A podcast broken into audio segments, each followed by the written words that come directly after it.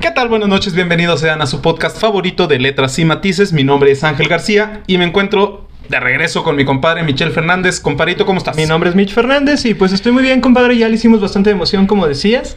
Y creo que estas mini vacaciones que nos íbamos a aventar de dos semanas, güey, se alargaron un poquito más de lo que, de lo que debía ser. Eran unas vacaciones pensadas para vivir experiencias nuevas, para tener cosas que venir a contar.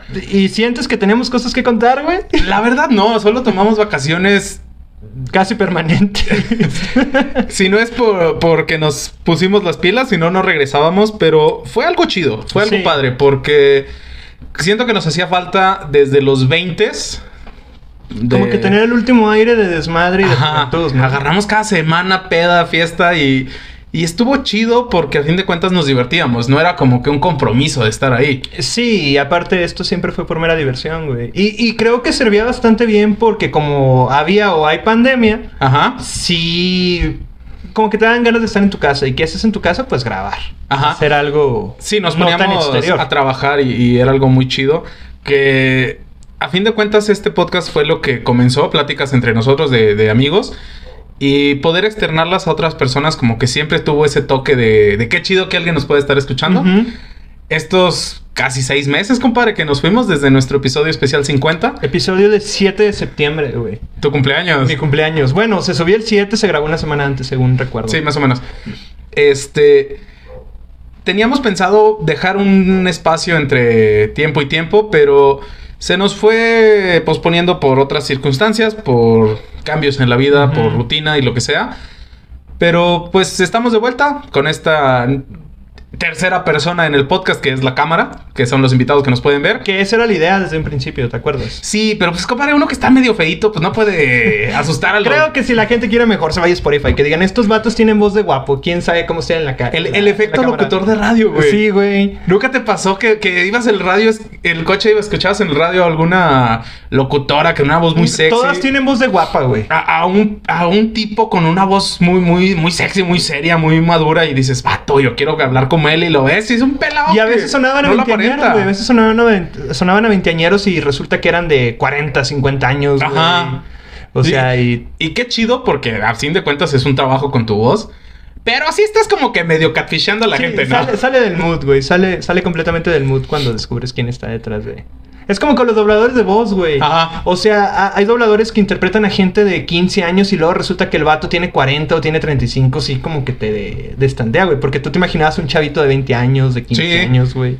Pero a fin de cuentas creo que son cosas que mientras, como dices, dices en el podcast, mientras nada más lo escuches, mientras te centres a, a- a- Estoy viendo una película y la estoy escuchando, me estoy dejando envolver por la magia del doblaje hasta cierto Ajá. punto. Mm, Está chido. Ya si te pones a investigar y medio te pones a ver los labios que se mueven diferente a la, a la voz, dices... "Eh", y como que le pierdes cierto cariño a las cosas. Sí, completamente de acuerdo. Así que a los que nos estén viendo, ojalá que no, no pierdan la magia de, de vernos en, en persona. Y que no hayamos perdido como que el, el engagement del público, güey. Eso es algo que me preocupaba desde un principio. No, fíjate que sí lo he notado, estuve monitoreando las redes un poco Ajá. estos, estos meses. Y siento que la gente nos seguía escuchando. Episodios viejos, episodios polémicos, episodios de Betty la Fea, güey. este, medio click, clickbaiteros. Medio. este, y como que la gente sí nos siguió buscando. Ajá. Como que sí nos pudimos mantener en esa parte de la vida de las personas que nos oían, de nuestros amigos conocidos, algunos invitados en este podcast, Sí.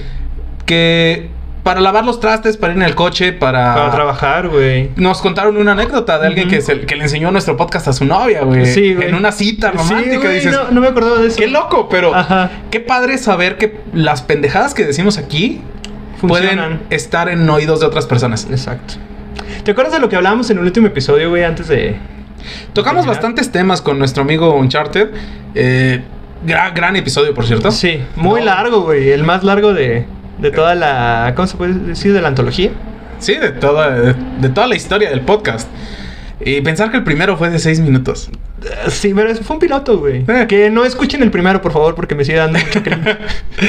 este, hablábamos, tocábamos muchos temas, pero una de las cosas que más nos eh, quedó, y vaya, lo hemos debatido y platicado mucho recientemente, fue el tema de, así como nosotros consideramos este podcast nuestra creación, nuestro eh, proyecto más grande eh, juntos, nuestro hijo, por así decirlo, este, que lo importante que es a veces planificar a futuro y planificar las cosas en este, en este aspecto con un hijo, con una tercera persona en tu vida o segunda persona en tu vida, dependiendo de las circunstancias. Ajá.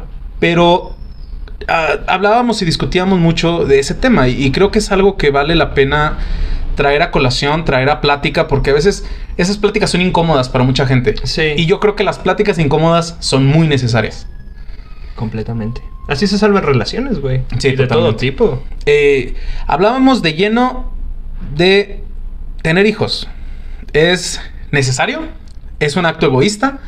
¿Lo hacemos porque queremos? ¿Porque queremos que nos cuiden cuando estemos viejos? ¿Porque tener quien nos mantenga?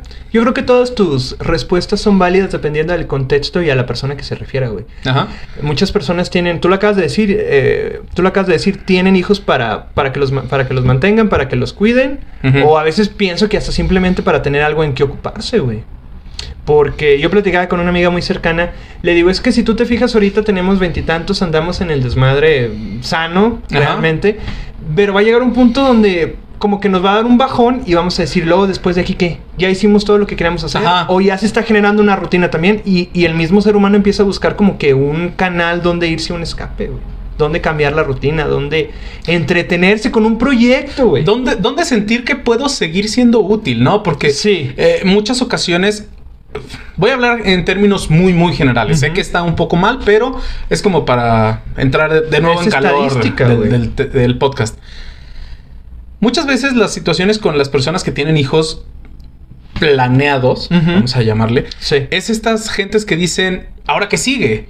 Porque ya me casé, ya, ya hice mi carrera, ya me casé. Ya tengo un trabajo estable. Eh, Tengo una buena relación Me con sigue tener hijos. Es, ok, pero ya te detuviste a pensar los pros y contras de, de traer un hijo al mundo. Ya te detuviste a pensar en, en si es beneficioso para tu vida y, y mucho más para una tercera persona, para un hijo. Porque en muchas ocasiones traemos a los hijos al mundo o pensamos en traerlos simplemente para llenar nuestras necesidades. Para una extensión tuya, güey. Mucha gente tiene la idea y, y yo he tenido esa, esa culpa de decir, bueno, a lo mejor yo dejé truncado muchos sueños, pero quizás con un hijo a futuro, él pueda tener sus propios sueños y yo lo pueda apoyar y así me pueda reflejar en Es ellos. que He tenido ese, ese siento, pensamiento egoísta. siento que también va muy, mucho de, de la idea de que, por ejemplo, eh, yo cuando niño quería ser jugador de soccer, pero pues mi, mi familia no tenía dinero. Ahora yo tengo dinero, creo que a mi hijo le voy a poder dar una vida en el soccer. Pero, güey, güey. Dices, pero estás reflejando tus Eh, sueños eh, en eh, otra persona. O sea, yo, yo cambié ese estigma y dije, bueno, a lo mejor no los míos, pero sí los de él. O sea, como una complementación de mis sueños truncados. sí. Pero hay mucha gente que sí lo refleja con lo que ellos querían hacer, güey. Y ahí es donde siento que está el problema. Sí, porque a fin de cuentas le estás quitando la individualidad al, al- al- hijo, a la persona. Que eh, me ha pasado mucho. Incluso hay, hay niños que desde que nacen, desde que saben el sexo que va a tener el niño, ya tienen el nombre, la carrera, los estudios. Ya tienen todo un proyecto todo, de vida, todo, todo un proyecto de vida no están tomando planeado. en lo que va a querer el niño. Y no te vayas tan lejos. Estamos hablando en un aspecto general en el que el huerco nació bueno y sano. Oye, pero nació el niño, a lo mejor nació con una discapacidad. Exactamente, O, ¿qué vas a hacer? o nació enfermo. Ajá. Y dices, ¿qué vas a hacer? Ya, yo ya tenía todo esto planeado para ti. Bueno, ¿y, ¿Y luego? y, y vas a poder cambiar tu plan en la marcha? No. Es que no pensaste nada más en el hijo. O sea, no pensaste en tu hijo, pensaste en lo- cumplir los sueños que ya tenías. Ahí es donde se refleja el acto egoísta del que hablaba. es demasiado egoísta. Porque a fin de cuentas, si, si te fijas, muchas veces hablamos en eso. Es yo voy a tener un hijo, yo voy a traer un hijo al mundo, yo voy a tener una extensión de mí.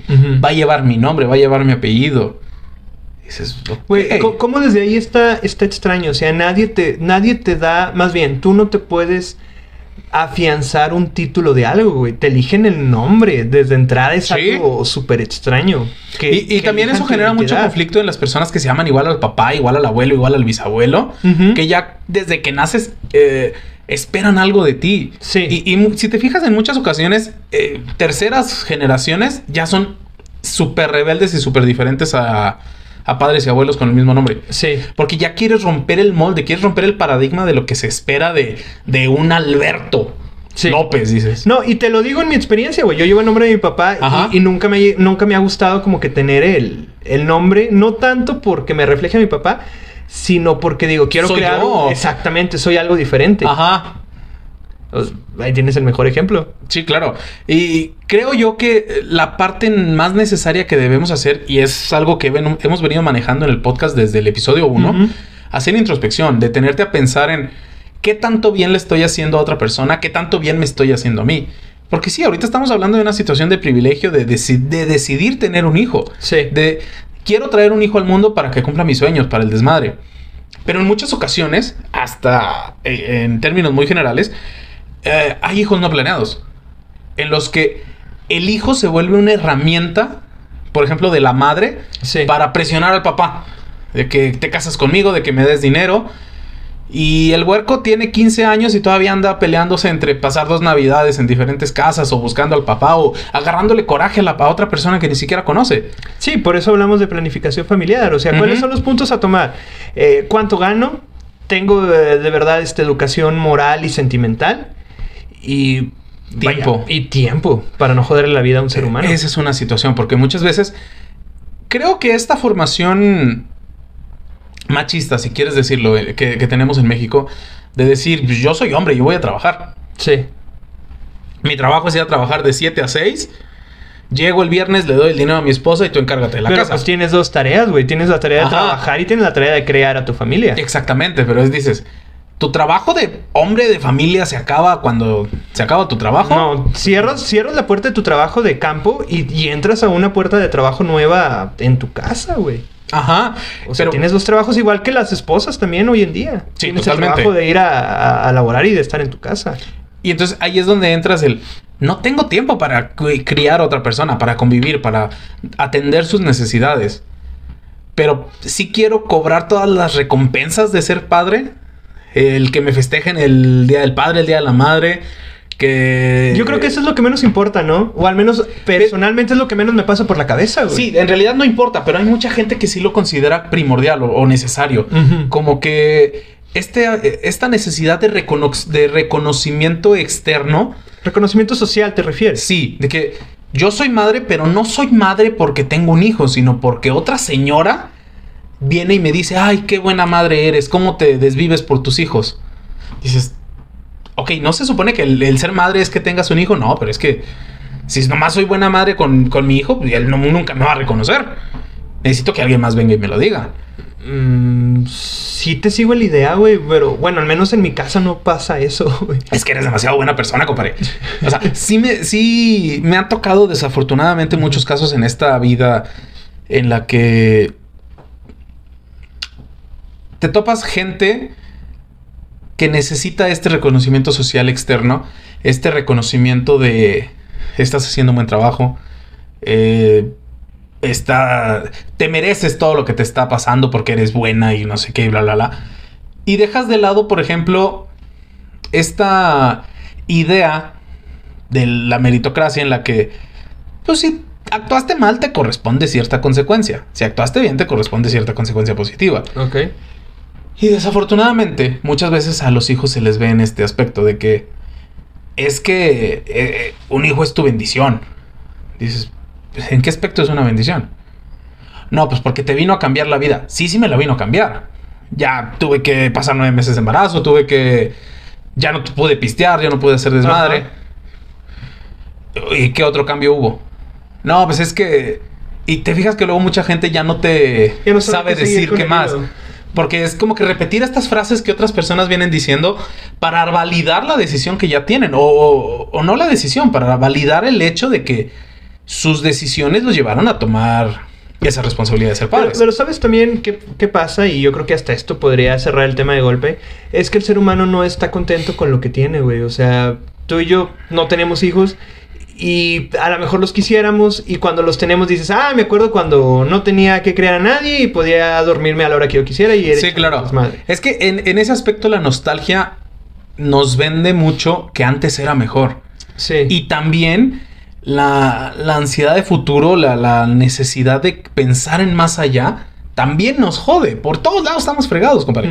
Porque siempre piensas, no, hombre, es que cuando... eh, si me encontrara 100 millones de dólares tirados, mi vida se, se arreglaría y sería muy feliz. Y te la pasas pensando en qué, qué, qué sería si te Ajá. la lotería. Y pasa con mucha gente que de golpe tiene mucho dinero, te dice, extraño cuando no tenía dinero. O extraño que la gente no me busque por dinero, por ejemplo. Ajá, o no tener que estar trabajando Siempre extrañas los dinero. polos opuestos. ¿eh?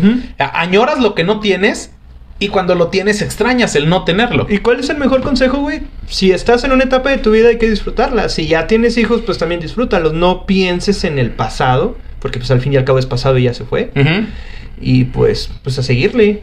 No, y también creo yo que tiene mucho que ver, lo platicábamos con Robbie, detenerte a pensar, de- detenerte a analizar la situación.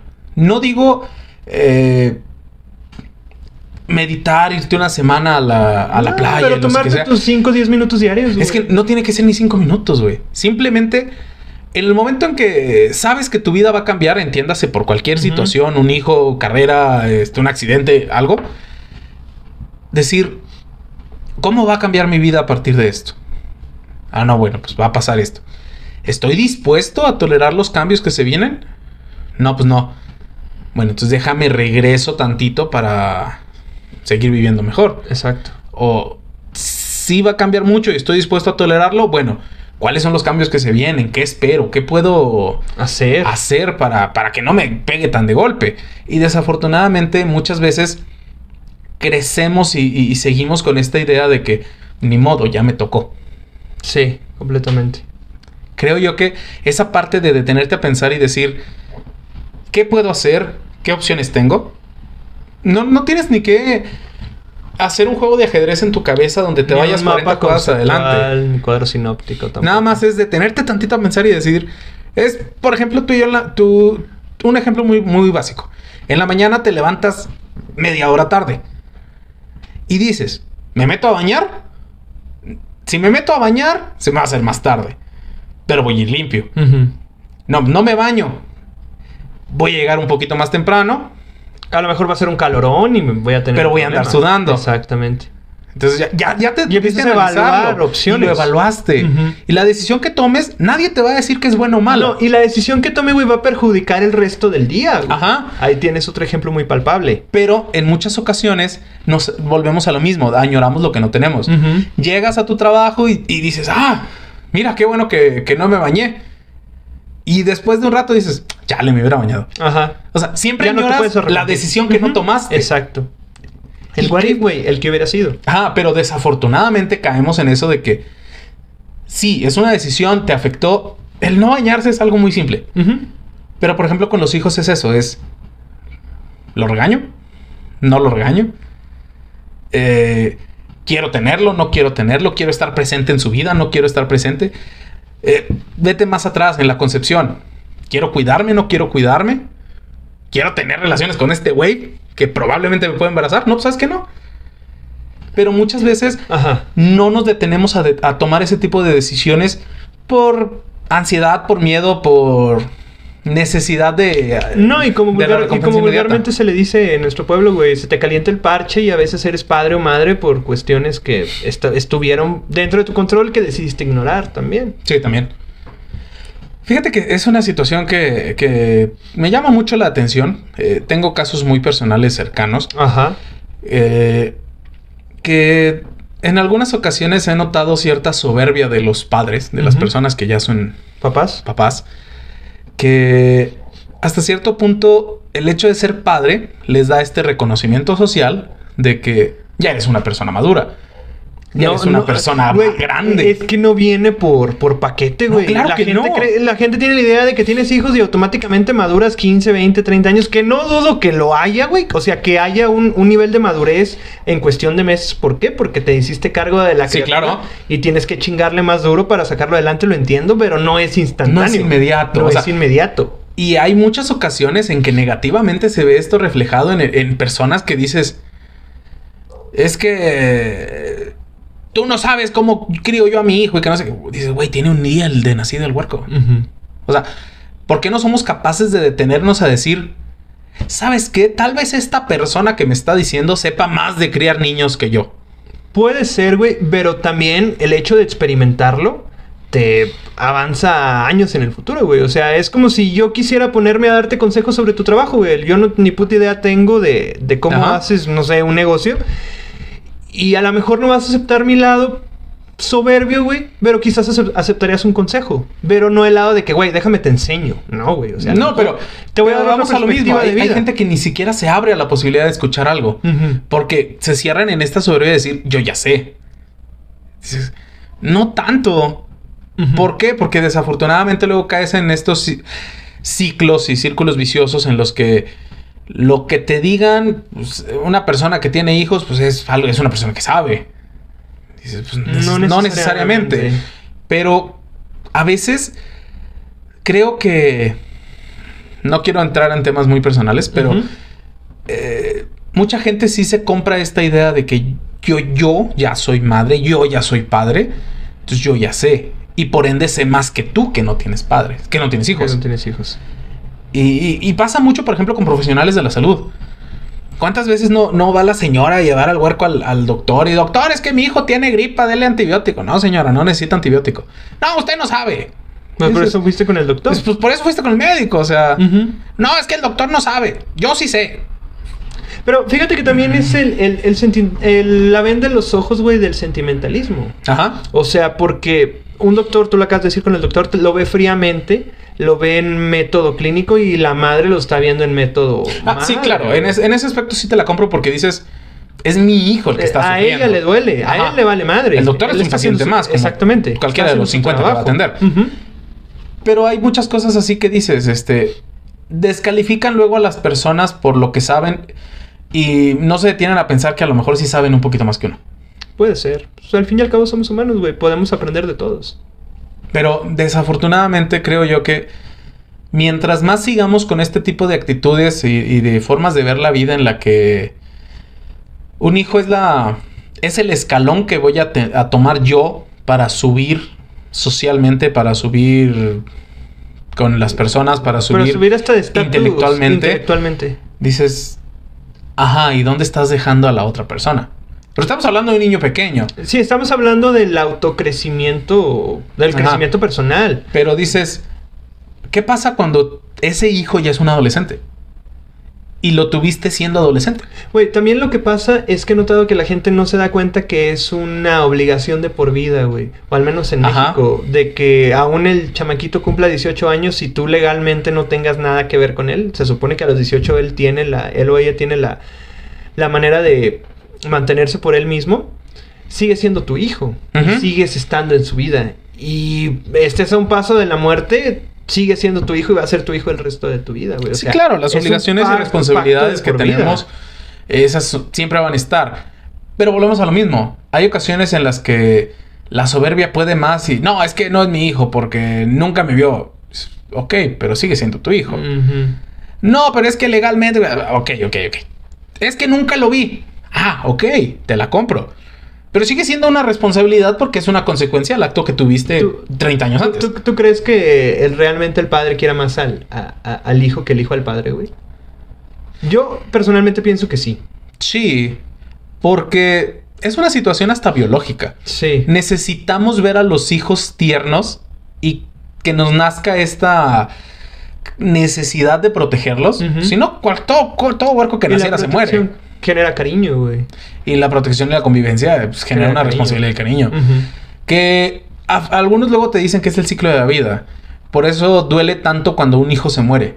Porque dices, Se supone que- debería ser al revés. El hijo debería haber al Yo tengo el doble de su vida, o sea, yo me debo de ir primero. Ajá, Biológicamente hablando, debería de ser así. sí. Y yo creo que sí, güey. Re- refuto mi teoría porque cuando un hijo se queda sin, sin padres es huérfano y cuando un padre se queda sin hijos. Hablo de padres en general, madre ma- madre. y No hay padre. un nombre. No hay un nombre. También por flojera, no se lo han puesto. Pero sí, sí es una bonita analogía. Sí, porque a fin de cuentas, volvemos a lo mismo. Es un ciclo de la vida, es algo natural que todos en algún punto podríamos llegar a pensar o pasar. Pero yo creo que si todo, si tenemos la posibilidad de detenernos cinco segundos a pensar las cosas, a decir, esta decisión, esta... to- Esto que está pasando va a traer una consecuencia y esa consecuencia se va a reflejar en una persona. ¿Qué puedo hacer yo para que esa otra persona viva mejor?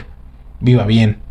No chingarle la vida. Un día, un día escuché a, a- un amigo decir, él, ya es papá, que los padres siempre la van a cagar y siempre van a dañar a sus hijos y van a traumar a sus hijos. Da- Ajá.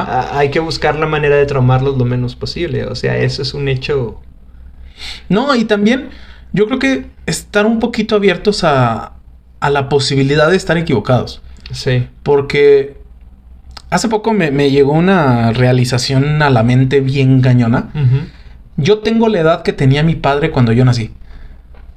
A mí también ya me llegó eso el Dices- pasado. Dices, güey, ¿cómo? O sea, a partir de aquí, yo veía a mi padre como la persona más inteligente, madura, responsable, fuerte. eh, una persona, un, un Superman, güey. Sí. Y dices, yo no me siento Superman. No me siento ni Robin, güey. Pero, güey, eh, eh, Entonces- Ajá. Seguramente mi papá se sentía igual en ese momento. Sí. Pero peor que tú, güey, porque él sí era padre. Pero estaba... No O sea, te das, peor- peor no te das cuenta responsabilidad. que así como tú estás entrando al kinder, a la primaria, Ujú. estás creciendo, aprendiendo a caminar, los padres están aprendiendo a ser padres. Sí. Es lo que decíamos hace rato. No al momento de la gestación automáticamente maduras 15 años. No. Claro que no. Tenemos que ser capaces de entender que no somos maduros y perfectos, que la estamos regando en muchas cosas. Y creo yo que ser capaces de entender eso, de decir, ok, tal vez yo no sepa tanto, voy a ir por un consejo con mi abuelita, voy a escuchar a esa señora que me está diciendo. Eh, voy a ser capaz de aprender más, no por mí, sino por la criatura que viene, Para no cagarla, güey. Sí, para no regarle la vida. Porque luego es muy fácil eh, culparnos y culpar a otros cuando buscamos culpas en todos. Eh, sí, y Pero no entendemos la responsabilidad de cada uno. Porque sí, dices, es que me- eh, el huerco salió drogadicto y lo metieron al bote. Es que es culpa de la mamá. Dices, no, pues el huerco también tuvo responsabilidades. El papá también tuvo responsabilidades. Es una responsabilidad El barrio. Pero a fin de cuentas, todos juntos hicimos esa situación. El pedo es que queremos sentirnos lo menos culpables posibles Sí. y, y deslindarnos de todo. Es naturaleza humana. Bueno, compadre, yo creo que podríamos concluir con que si tienes hijos, cuídalos, críalos. Si no los tienes o no te sientes capaz de tenerlos, porque también es válido, güey, También. y no los quieres, no los tengas. Y no le hagas perder el tiempo también a, a una persona que probablemente los quiera. Hablando de relaciones. Sí, sí, e- esa situación también es algo bastante serio porque no nada más en relaciones románticas, eh, por ejemplo en relaciones de amistad. Qué gacho, por ejemplo, tener un amigo que no quiera hijos y tú sí quererlos. Y luego tú ya los tienes y lo estás invitando a las fiestas infantiles. Dices, vato, al, al otro, a tu compadre no le gustan los niños, no lo estés invitando. O sea, no le jodas la vida.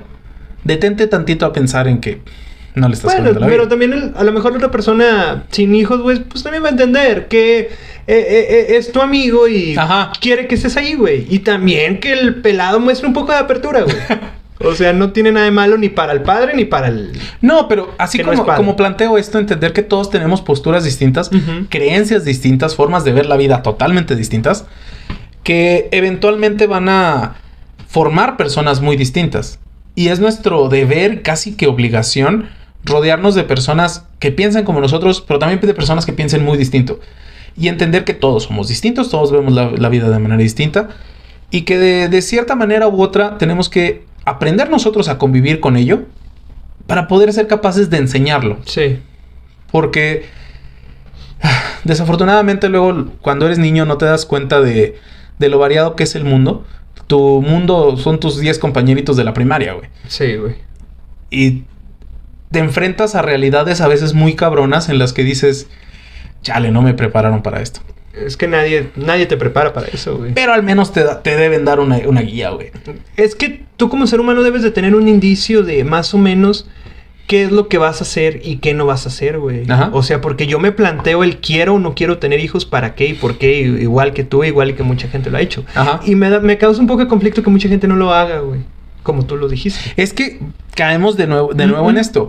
Muchas veces es por situación religiosa, por situación de creencias, por situación de, de tabú. A veces hasta por el seguimiento, como dijiste. Este, dices, pasos. ajá, eh, mi- mis cuatro amigas ya se casaron y tuvieron hijos, sigo yo. Sigo yo. Dices, no necesariamente. Pero es que como todas ya tienen hijos, yo también. Soy la única que no llega en mamabán a las reuniones.